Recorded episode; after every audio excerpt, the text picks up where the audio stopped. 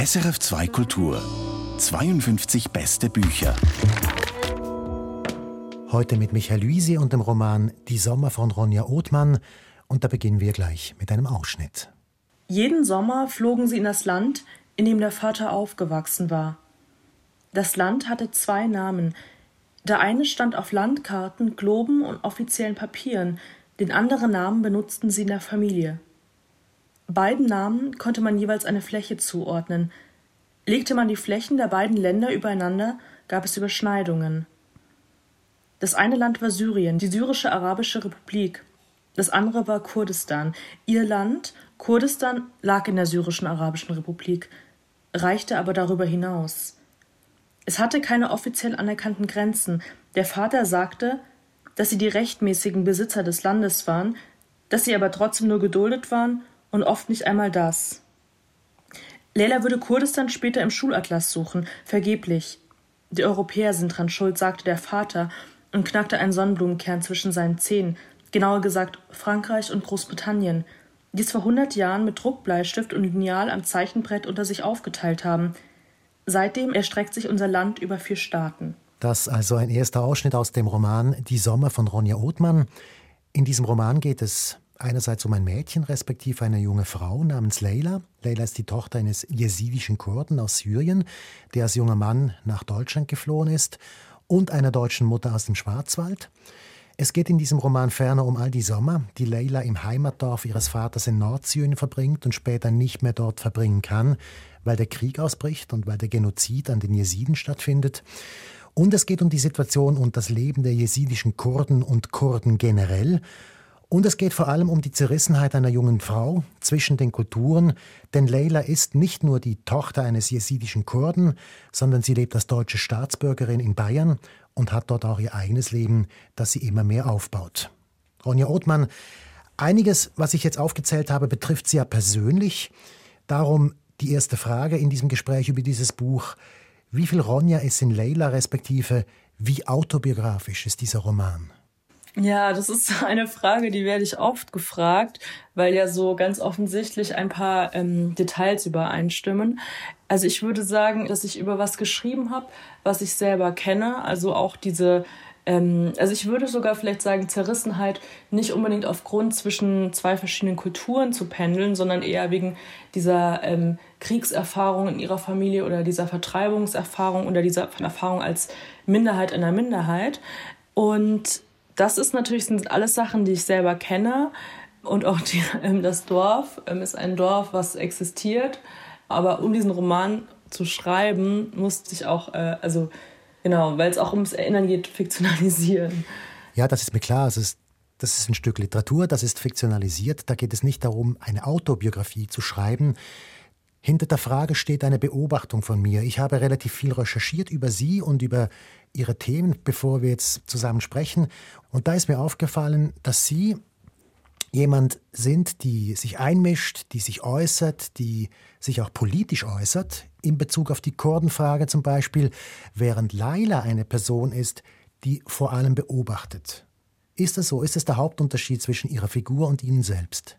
Das würde ich auf jeden Fall, das könnte man so sagen. Also ich finde, sie ist sowas wie so ein, so ein wie so, manchmal so wie so eine Kamera, die so alles aufnimmt, alles registriert, alles irgendwie teilweise ähm, sich schon so ihre Gedanken macht, aber auch nicht so groß wertet oder so, nicht groß, sich groß einmischt. Und dann dadurch sich auch sehr viel Druck auf sie aufbaut, ein bisschen.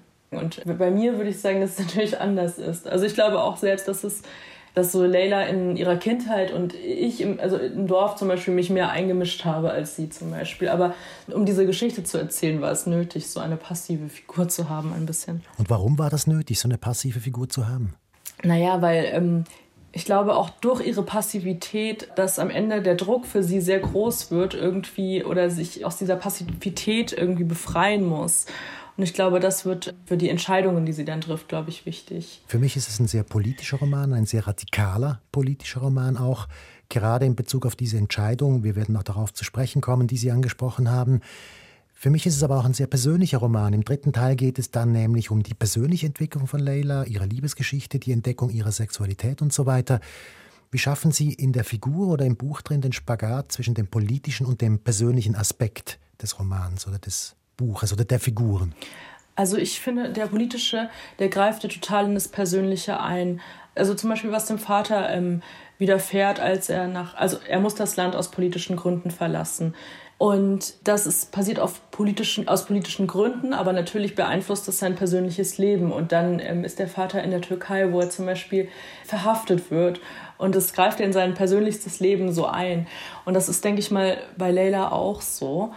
Und ja, ich glaube, dass es eigentlich so Figuren sind, die so nicht unbedingt sich aus äh, Überzeugung politisieren, also Leila zum Beispiel auch oder ihr Vater, würde ich sagen, sondern weil das Politische sehr oft in ihr Leben eingegriffen hat, würde ich sagen. Aufgrund der Situation. Genau, also genau, aufgrund von Verfolgung, aufgrund von, ich glaube, da wird man einfach von klein auf dann politisiert durch die Umstände. Sie haben den Roman im Jahr 2014 begonnen, wenn ich richtig informiert bin. Ja. Und das ist auch das Jahr, in dem der Genozid an der jesidischen Bevölkerung im Nordirak durch den IS stattgefunden hat gab oder gibt es einen Ursprung, einen Urmoment, einen Moment, in dem Sie gesagt haben, das ist mein Stoff und darüber schreibe ich jetzt auf diese Art und Weise? Also 2014 war auch, also mit, über den Genozid, das war noch nicht mal so im äh, Mittelpunkt, weil ich glaube, das war 2014 erstmal so ein Schock, wo ich dann noch ein bisschen Abstand gebraucht habe, bis ich zu diesem Punkt kommen konnte, zum Beispiel in dem Buch auch. Und was aber war, war, dass ähm, das Dorf, über das ich schreibe, praktisch, ja zum Beispiel auch unter anderem so meine Familie, aber auch viele andere Familien, also sich auf den Weg gemacht haben, aus dem Land gegangen sind, die konnten. Und dass ich dann wusste, dass halt, weil so viele JesidInnen irgendwie ihre Dörfer verlassen haben oder versuchen, also jeder, der kann, irgendwie geht, ja, dass es irgendwie so ein, äh, eine Welt ist, die ich kannte, die es so nicht mehr geben wird. Zum Beispiel in der Türkei ist es ja auch, ähm, ein paar Jahrzehnte vorher so passiert, dass diese vielen jesidischen Dörfer ähm, nicht mehr existieren. Und deswegen habe ich das in Syrien auch kommen sehen und habe dann so angefangen, irgendwie so um festzuhalten ein bisschen. Und dann irgendwann hat sich daraus so diese Geschichte und entwickelt. Es gibt in diesem Buch ganz am Anfang einen Satz, der mir geblieben ist und der auch mit dieser Entscheidung der Figur zu tun hat, von der wir eben gesprochen haben. Und der heißt, die Geschichte muss vom Ende her erzählt werden. Und das Ende, das da gemeint ist, ist dieser Genozid. Und damit berichtet, dass Leila jetzt an einer Bushaltestelle steht und wohin geht. Und es ist offen, wohin sie geht, aber es könnte der Kampf sein, wohin sie geht. Was ich mich jetzt dabei gefragt habe, ist, ist dieses Buch die Aufforderung zur Tat? Ja, oder die Frage ist, was bleibt anders übrig? Also weil das, weil halt dieser IS nicht anders zu besiegen ist erstmal als mit ähm, Waffengewalt. Natürlich kann er nicht nur mit Waffengewalt besiegt werden, aber in dem Moment, wo er sich ähm, äh, dort breit gemacht hat und ähm, diese Massaker verübt hat ähm, und äußerst brutal vorgegangen ist, gab es keine andere Möglichkeit, ihn zu stoppen. Also ich finde halt zum Beispiel in, in, in Deutschland hat man ja Diskussionen sehr viel um also man, es gibt ja eine große pazifistische Bewegung und so weiter. Und natürlich ist jede Sekunde, der man Krieg vermeiden kann, äh, wichtig und richtig so. Aber ich habe mir halt die Frage gestellt, also was ist es, wenn es halt äh, diese Möglichkeit nicht gibt, sozusagen. Und für viele JesidInnen war es ja auch so, dass dieses Zuschauen ja sehr traumatisch, also, also im, im, in der Diaspora als sehr traumatisch empfunden wurde. Ich glaube, ich kenne keine Familie, in dem es nicht irgendwie mindestens in der Großelterngeneration oder Urgroßelterngeneration irgendwelche Opfer in Massakern gibt. Und ich glaube, dass diese traumatischen Dinge sich halt wiederholt haben und nochmal sehr brutal mit dem IS. Ich glaube, das hat, glaube ich, psychologisch auch sehr viel gemacht. Genau, ja. Ja, das muss man schon sagen. Das ist ja nicht das erste Mal, dass so etwas passiert Nein. und dass jede Generation wieder neu mit sowas konfrontiert wird. Genau, und wo man halt gedacht hatte, auch im 21. Jahrhundert oder vielleicht ähm, ja, ich gehöre auch zu diesen Leuten, die ganz naiv gedacht haben, ja, okay, jetzt ist es irgendwie, wir gehen in irgendeine Zeit, es wird alles säkularer, religiöser Fanatismus nimmt vielleicht ab. Äh, natürlich gar nicht, aber das irgendwie so naiv gehofft haben. Ja, und das ist halt auch ein bisschen diese ähm, Geschichten, die man erzählt bekommen hat oder immer gehört bekommen hat. Zum Beispiel dieses, auch in anderen ähm, Genoziden wurden schon jesidische Frauen verschleppt. Also ich, soweit ich weiß, im 17. Jahrhundert schon. Und diese Sachen, die man dann irgendwie in eine, wie so eine graue Vorzeit ähm, verortet, dass die halt heute passieren, ich glaube, das ist auch ein sehr großer Schock gewesen. Aber jetzt nochmal genau zum Roman. Ob es ein Aufruf ist, würde ich jetzt nicht so sagen. Man könnte es so lesen. Aber auf jeden Fall ähm, die Frage vielleicht, ob das eine Möglichkeit ist.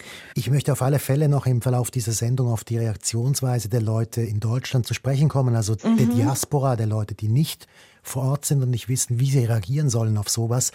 Ich möchte jetzt aber in die Geschichte einsteigen, respektive ein bisschen mehr vom Inhalt erzählen, damit die Leute, die uns jetzt zuhören, ein bisschen mehr verstehen, wie das ganze Buch gebaut ist. Es gibt, wenn ich das richtig verstehe, drei Ebenen. Die erste ist die Ebene, von der ich schon erzählt habe, Leylas Kind, die jedes Jahr im Sommer in dieses jesidische Dorf fährt, um dort ihre Sommerferien zu verbringen.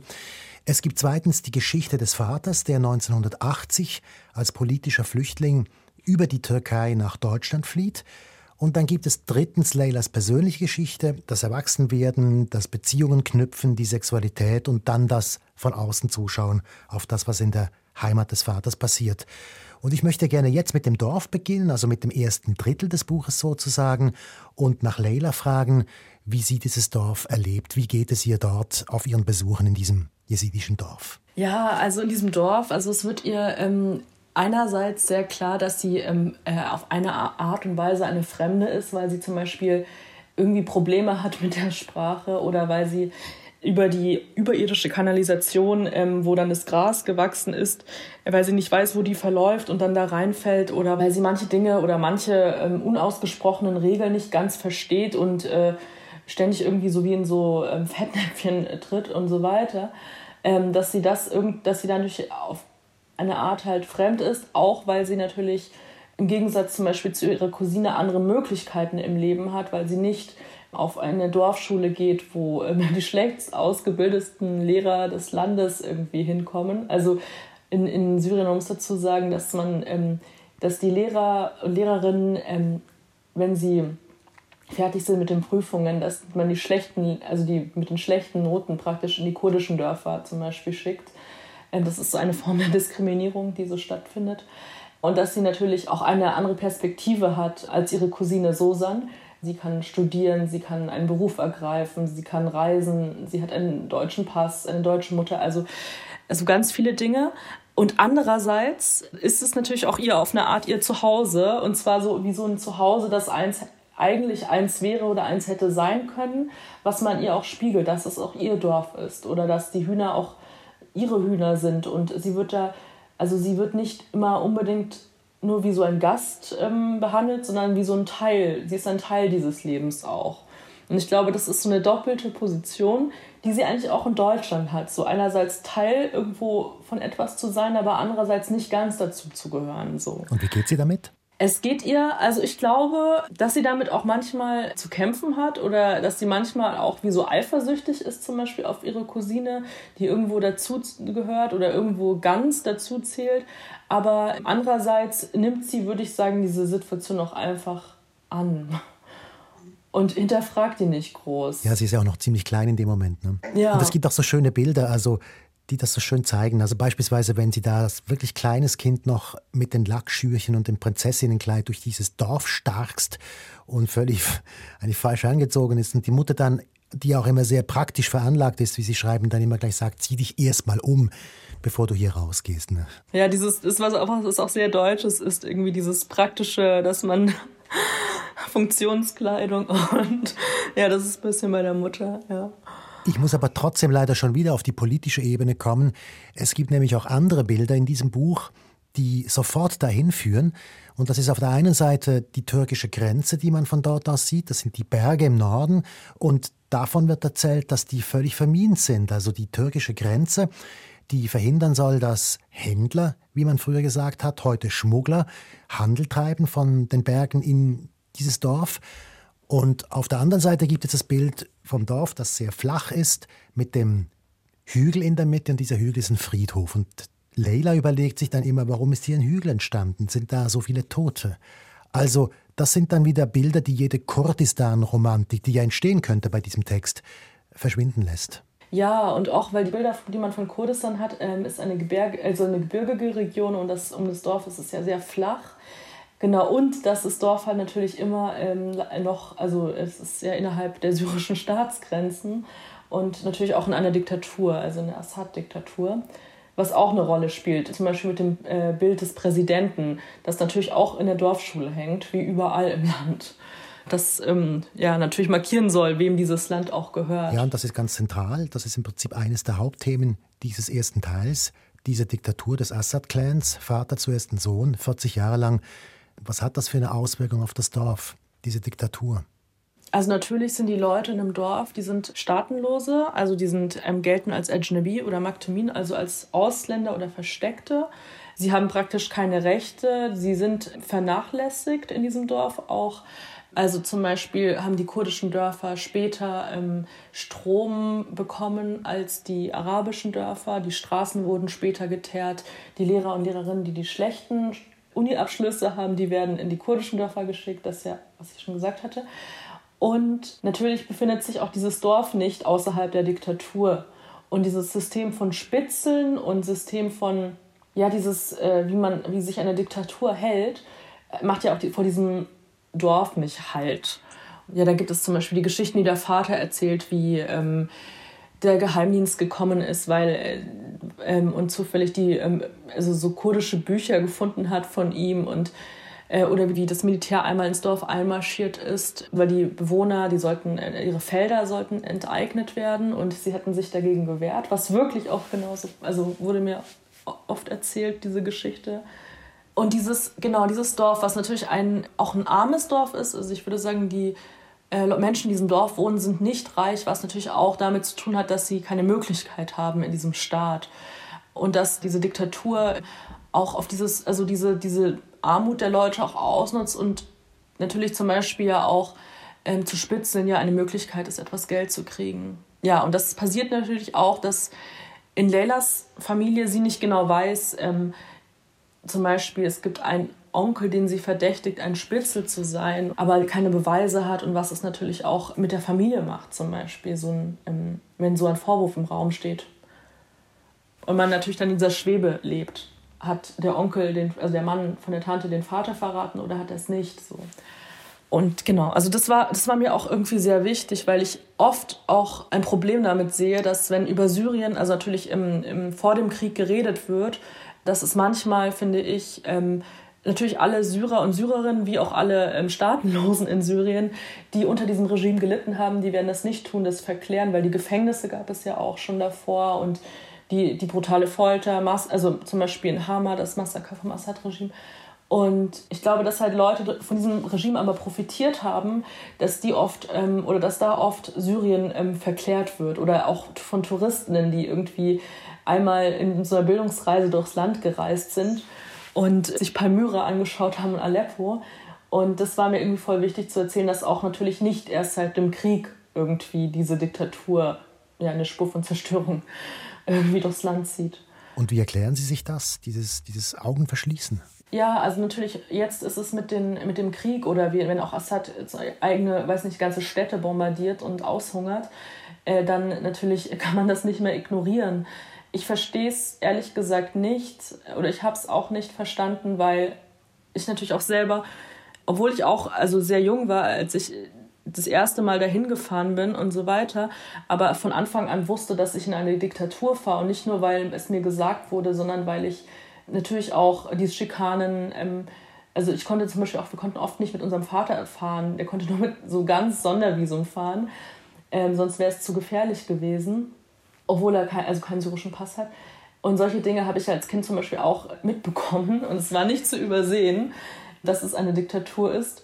Ich verstehe es nicht. Ich glaube, es geht nur, wenn man es ignoriert oder wenn man die Dinge wie ja, die Gefängnisse und die ganzen, was schon davor bekannt war, auch über diese Gefängnisse, einfach komplett ausblendet. Ich glaube, anders kann man sich das nicht erklären. Ich gehe einen Schritt weiter und komme auf die zweite Ebene zu sprechen, auf Ihren Vater. Wir haben schon einiges von ihm gehört. Was da jetzt vielleicht vor dem politischen, seiner Opposition gegen das Regime und so weiter wichtig ist, ist, dass er ein großer Erzähler ist. Er sitzt vor dem Fernseher, kaut seine Sonnenblumenkerne und schaut zu, was da passiert in seiner Heimat und tut sich hervor durch viel erzählen, wie es früher war, wie die politische Situation sein könnte, was seine Pläne sind und so weiter. Und generell scheint mir in diesem Buch das Erzählen etwas ganz Wichtiges zu sein. Ist das so? Ja, auf jeden Fall. Also das Erzählen im Gegensatz zum Schreiben, weil man das ähm, schützen kann, weil das nicht gefunden werden kann, weil man das ähm, im Kopf hat und auf der Zunge praktisch Und ähm, also das ähm, zum Beispiel auf, in Bezug auf die Bücher, die vor dem, ähm, die, ähm, es gibt eines, also ja, die von dem Geheimdienst versteckt werden müssen. Auf einer anderen Ebene auch das, was man mitnehmen kann. Also wenn man ins Exil geht oder wenn man flieht oder in die Diaspora oder wie auch immer, wenn man gehen muss. Ähm, man kann ja nicht viel tragen oder gerade man kann auch diese, diese, den Garten und man kann ähm, das ganze Leben halt nicht mitnehmen, was man hatte. Und deswegen kann man halt davon erzählen. Also Erzählungen kann man mitnehmen praktisch ähm, auf dieser Ebene. Und halt auch, weil ähm, es im Jesidentum und auch in der kurdischen Kultur sehr wichtig ist oder sehr zentral, dieses Erzählen. Da möchte ich noch darauf zu sprechen kommen, aufs Jesidentum. Nur, nur noch kurz zum Vater. Für mich ist der Vater eigentlich so im ganzen Buch die Andock-Figur. Hat damit zu tun, dass ich ein Stück älter bin als Sie natürlich, dass ich vermutlich in seinem Alter bin und dass ich in einer Stadt lebe, in der sehr viele Kurden damals gekommen sind, die jetzt nicht aus wirtschaftlichen Gründen gekommen sind, sondern aus politischen. Und die Öcalan-Fahnen, die gehören sozusagen zum Stadtbild dazu bei mir da wo ich lebe. Ist dieser Vater darum im Buch so wichtig, um eine Brücke auch in die Vergangenheit zu schlagen? Ja, auf jeden Fall. Also weil ich auch, was ich häufig beobachte und jetzt nicht nur bei mir, sondern auch bei ganz vielen anderen, dass die Eltern oder die Großeltern oder ähm, dass man, selbst wenn man selber jetzt schon in, in Deutschland aufgewachsen ist oder in der Schweiz oder in, in Europa und selber nicht direkt von dieser Verfolgung auf äh, betroffen ist und die vielleicht nur im, in den Sommern, wenn man mal im Dorf war, mitbekommen hat oder so, dass da ähm, ja, dass trotzdem diese Geschichten von Verfolgung und so weiter auch trotzdem und diese Politisierung natürlich durch die Geschichten der Eltern und Großeltern geschieht und dass das irgendwie ganz zentral ist und dass dann halt auch diese Identifikation teilweise auch also natürlich dadurch geschieht so. Und man weiß ja auch zum Beispiel, dass äh, ein Trauma irgendwie auch so weitergegeben wird. So also es gibt ja Diskussionen, ob es sogar vererbt werden kann. Aber es wird auf jeden Fall, würde ich sagen, durch Erzählungen auch weitergegeben.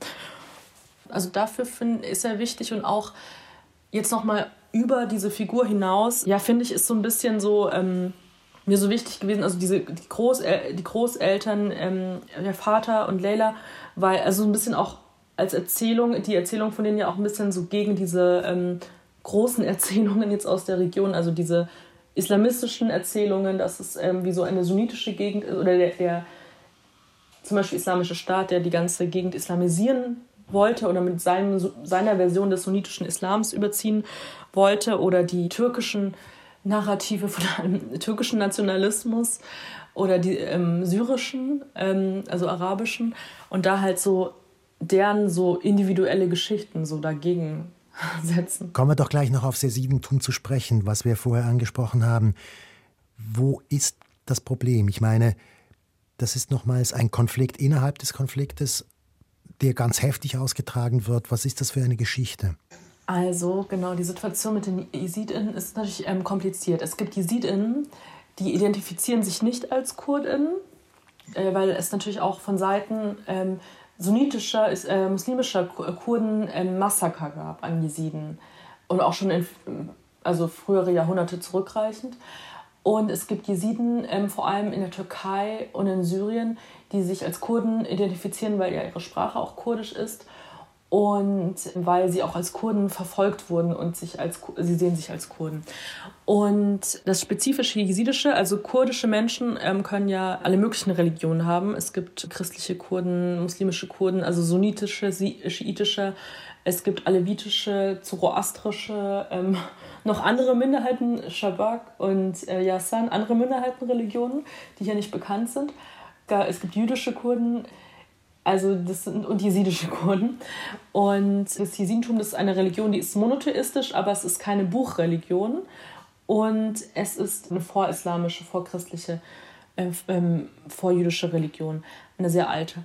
Und aufgrund, dass sie, also dass es kein Buch gibt und ähm, äh, werden sie halt ja von Islamisten verfolgt und das schon sehr lange. Ich weiß aus einem Buch von Sylphine Livaneli, der sich auch damit auseinandergesetzt hat, dass es auch darum geht, dass das Ganze eigentlich auch ein Missverständnis ist, dass die höchste Gottheit der Jesiden ein gefallener Engel ist und dass man ihnen darum unterstellt, dass sie mit dem Bösen, mit dem Teufel im Bunde stehen. Genau, ja.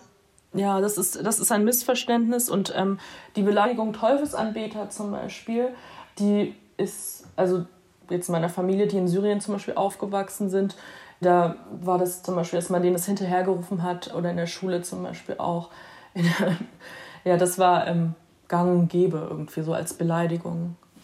Und wiederum auch interessanterweise, mir ist es auch zum Beispiel in sozialen Netzwerken passiert. Also als Reaktion auf ein paar Kolumnen von Islamisten auch. Ich mache jetzt einen großen Sprung und gehe zu Leila sehr viel später, nicht mehr als Mädchen im Dorf, nicht mehr in Bezug auf den Vater unbedingt, sondern als eigenständige Person in Leipzig, wo wir sie dann am Schluss des Buches wieder treffen. Und dort kommt eine weitere Geschichte zum Tragen, nämlich ihre Beziehung zu einer Frau, ihre lesbische Beziehung. Und das ist Sascha. Und das fällt zusammen mit den Genozidern der Jesiden und der Verschärfung des Bürgerkrieges in Syrien. Und da hören wir jetzt einen Ausschnitt aus dem Buch, aus dem Text, der beschreibt, wie es Leila geht, wenn sie versucht, sich mitzuteilen. Darf ich Sie bitten, diesen Abschnitt des Buches zu lesen? Am Strand und im Haus und wenn Leila und Sascha zusammen unter sämtlichen Decken lagen, immerzu musste Leila sich Sascha bei ihrer Familie vorstellen. Seit Sascha gefragt hatte, ob die Eltern Bescheid wüssten, unmöglich, dachte Leila und küsste Sascha. Als sie plötzlich im Zug zurück nach Leipzig saßen, versuchte sie plötzlich von sich zu erzählen. Aber alles, was ihr in den Sinn kam, waren Geschichten über einen Menschen, den Sascha so nicht kannte, über eine ganz andere Leila. Sie versuchte es trotzdem.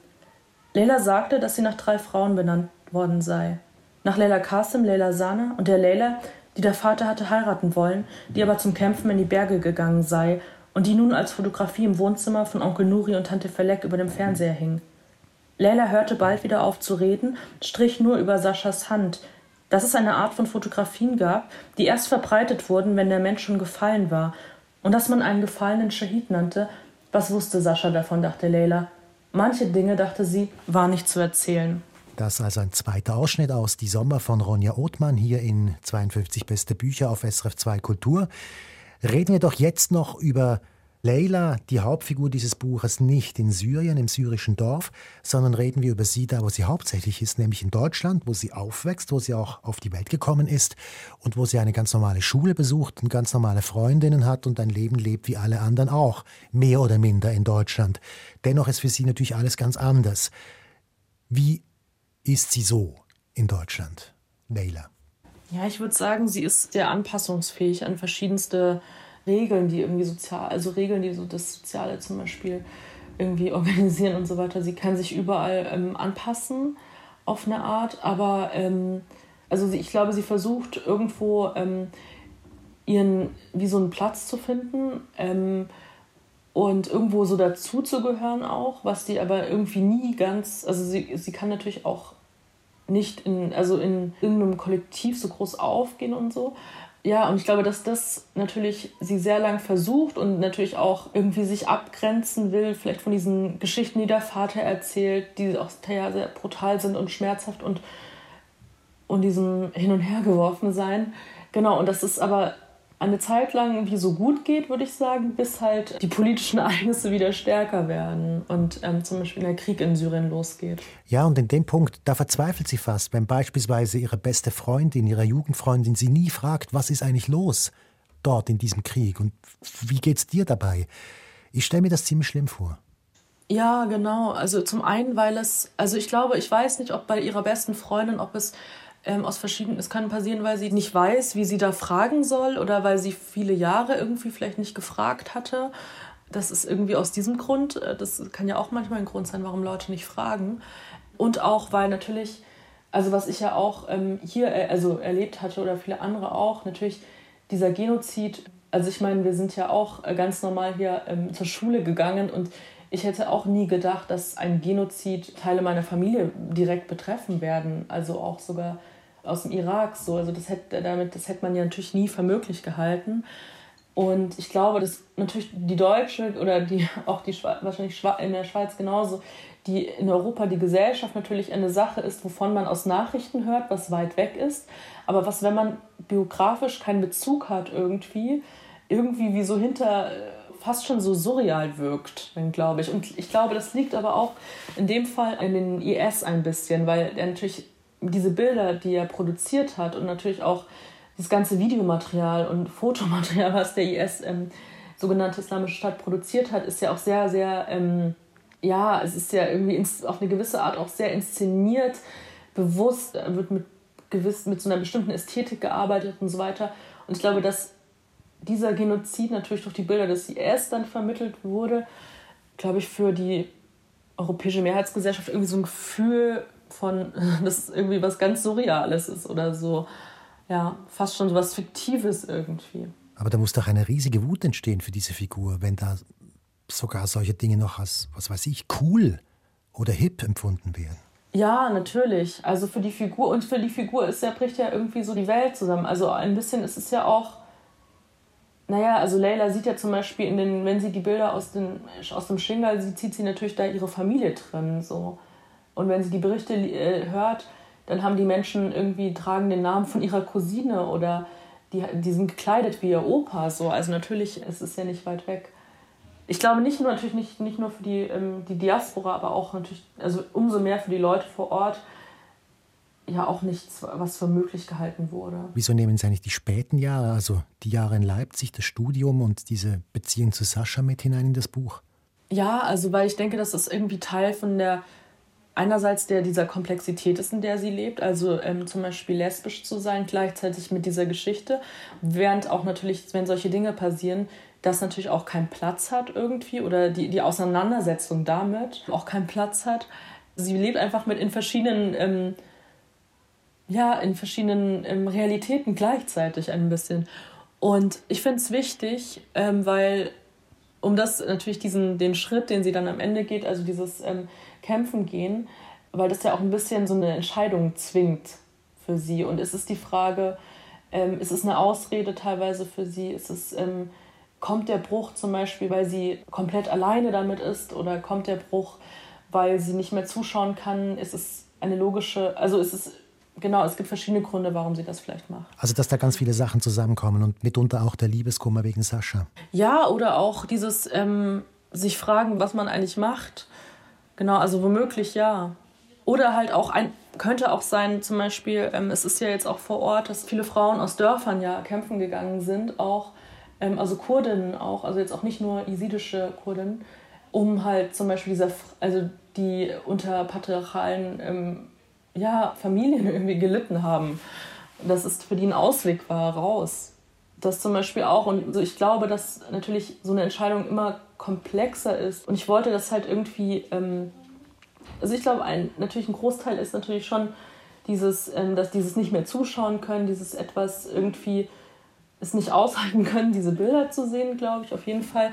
Aber natürlich spielen ja auch andere Dinge mit rein. Und was mir, mir war das auch wichtig zu erzählen, weil ich finde, wenn diese Geschichten erzählt werden von solchen Menschen, die solche Entscheidungen treffen, es ja oft nur entweder diese Dämonisierung gibt oder diese Heldengeschichten. Und hier wird es aufgefächert, also diese Beziehungsebene, die wir haben, diese Bilder, die sie nicht mehr sehen kann, überhaupt das nirgendwo wirklich zu Hause sein, dieses Hin- und Hergerissen sein und das alles zusammen könnte Grund sein, warum sie diesen Schritt macht am Schluss. Genau, und es ist ja auch eine sehr individuelle Geschichte. Also ähm, ich glaube, dass natürlich ganz viele andere Leute, die diese Entscheidung treffen, ja ganz andere Geschichten hätten. So.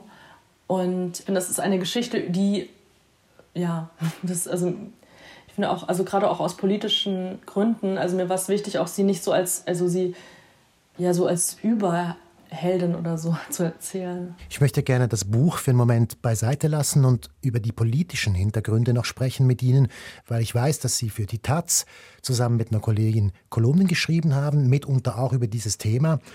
Und da interessiert mich etwas, was ja mich selbst auch betrifft, weil ich ja im Journalismus tätig bin und ich kann immer wieder feststellen, dass wir reden und reden und reden und reden, wenn es um MeToo geht. Ja. Gleichzeitig aber relativ oft schweigen, angesichts des Schicksals der jesidischen Frauen in diesem Konflikt. Wie gehen Sie um mit diesem Widerspruch? Genau, das ist, das ist eine Sache, die ich, genau, das ist ein Riesenpunkt. Also ich weiß ehrlich gesagt nicht, wie ich damit oder so umgehe oder so, außer dass ich manchmal auch, ja, wann ich kann, irgendwie versuche darüber zu sprechen, ähm, was einen natürlich auch irgendwann ähm, müde macht, aber weil ich finde, dass darüber halt einfach nicht so hinweggegangen werden kann, dass halt im 21. Jahrhundert schon wieder ein Genozid passiert ist, der hätte verhindert werden müssen und können. dass, was ich auch absurd finde, wie viele Länder sich ja zum Glück bereit erklärt haben, also wie viele Staaten an der Anti-IS-Koalition teilzunehmen und äh, den IS äh, militärisch zu stoppen. Und wenn man heute bedenkt, wie viele Staaten irgendwie fähig sind, die Verbrecher vor Gericht zu bringen, äh, sieht es ganz anders aus. Also das finde ich zum Beispiel auch tragisch. Dass es in Deutschland in, findet weltweit der erste und einzige Prozess statt, wo Tatbestand des Genozids überhaupt angeklagt wird. Und die Täter kommen ja aus allen Ländern. So, die kommen aus Frankreich, aus Deutschland, aus der Schweiz, aus den USA und aus Tunesien, Tadschikistan, überall. Ähm, genau, und das finde ich unbegreiflich. Und ich verstehe teilweise auch nicht, zum Beispiel, es wird sehr viel über MeToo geredet, gleichzeitig wird aber nicht über ähm, Vergewaltigung als Kriegswaffe gesprochen. Darüber wird nicht gesprochen, dass, also, dass es im 21. Jahrhundert einen Sklavenmarkt gab, wo Frauen verkauft wurden. Und ich war auch mehrmals im Irak und habe auch, also weil ich auch Verwandte dort habe unter anderem, auch dazu recherchiert und mit ähm, Überlebenden gesprochen und finde es eigentlich irgendwie, ja, es, es empört mich irgendwie äh, wirklich immer noch jeden Tag, dass diese Frauen, die da teilweise fünf Jahre in Gefangenschaft waren, dass die so sehr irgendwie, dass man sie so sehr vergisst. Ja. Und dann würde mich noch interessieren, wie es Ihnen mit der Situation geht. Sie leben ja in einem Land, in Deutschland, das ganz viele Leute, mitunter auch aus ihrer Familie, also Jesidinnen und Jesiden, aufgenommen hat, beherbergt, schützt auch. Und gleichzeitig leben in diesem Land aber auch ganz, ganz viele Erdogan-Anhänger, ich erinnere mich an eine Demonstration, ist vielleicht drei, vier Jahre her, in Köln. Da waren 30.000 Leute dabei und die haben für die Wiedereinführung der Todesstrafe in der Türkei demonstriert. Ja, und diese, ähm, also ich habe ja auch mit diesen ähm, Erdogan-Anhängern oder türkischen Faschisten Konflikte, wie viele andere auch.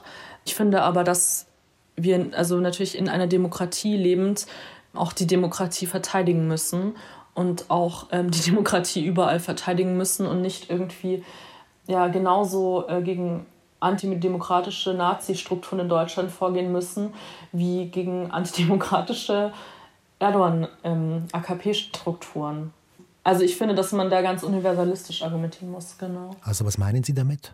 Also ich nehme es wahr, dass sehr oft irgendwie ähm, relativiert wird. Also bei Islamisten ist, dass man zum Beispiel sagt, also, dass man da ähm, irgendwie aus Angst irgendwie von einem Rassismusvorwurf oder so die Augen zumacht, dass man es entschuldigt, dass es abgehängte Leute sind und so weiter.